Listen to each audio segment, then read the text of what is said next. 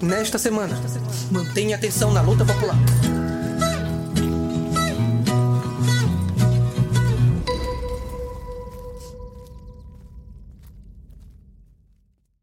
Forças Armadas reacionárias compram 35 mil comprimidos de Viagra com suspeita de superfaturamento. As Forças Armadas reacionárias estão sendo amplamente denunciadas na imprensa por suspeita de superfaturamento, após uma série de compras suspeitas.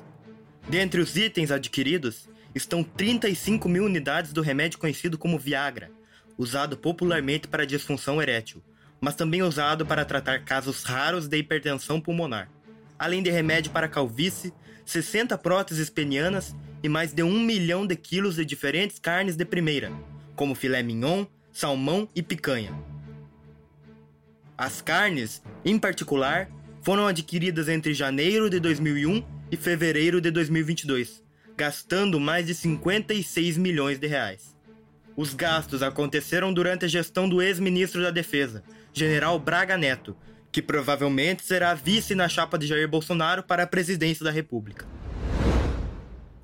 Foi realizada em Belém a primeira mostra de artes do povo, Caminhos da Terra. Segue a resolução da mostra, que recebemos em nosso e-mail.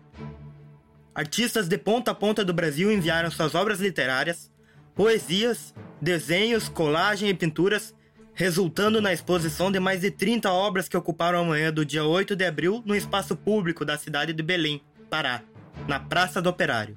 A praça, constantemente movimentada pelos trabalhadores, foi cenário da gloriosa apresentação de obras numa exposição coletiva, em seu conjunto, que refletiu os atuais horizontes das lutas do povo trabalhador do campo, representando famílias de camponeses, comunidades tradicionais, indígenas e quilombolas, em suas justas lutas pela terra, que atraiu a observação constante das massas no espaço. Você pode ler a resolução completa da exposição em nosso portal. E no campo, milhares de camponeses, indígenas e quilombolas seguem unidos na luta por justiça e exigem indenização diante da impunidade que se perpetua após crime premeditado cometido pela mineradora Vale, a laranja Samarco Mineração SA e o monopólio imperialista anglo-australiano BHP Billington, todos amparados pelo velho Estado. No dia 28 de março, cerca de 600 pessoas ocuparam as entradas das sedes da mineradora monopolista Vale, na unidade Tubarão, em Jardim Camburi, em Vitória e no município da Serra, localizados no estado do Espírito Santo. Confira a cobertura completa do ND sobre a manifestação em nosso portal. Confira também. A propósito do aniversário de 50 anos do primeiro combate entre forças guerrilheiras e tropas do Exército Reacionário, no dia 12 de abril de 1972, na região do Araguaia, republicamos em nosso portal o artigo Golpes da Reação e do Revisionismo, a Operação Capitulação no PCdoB escrito por Mário Lúcio de Paula e Jailson de Souza.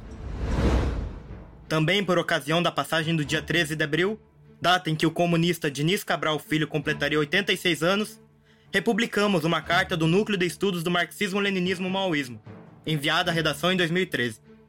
A carta é uma homenagem a esse importante militante proletário, que, segundo a coordenação do núcleo, dedicou toda a sua vida sem reservas e cabal à causa do proletariado e do comunismo. Veja a carta completa na publicação intitulada 86 anos de Diniz Cabral Filho, comunista até o fim.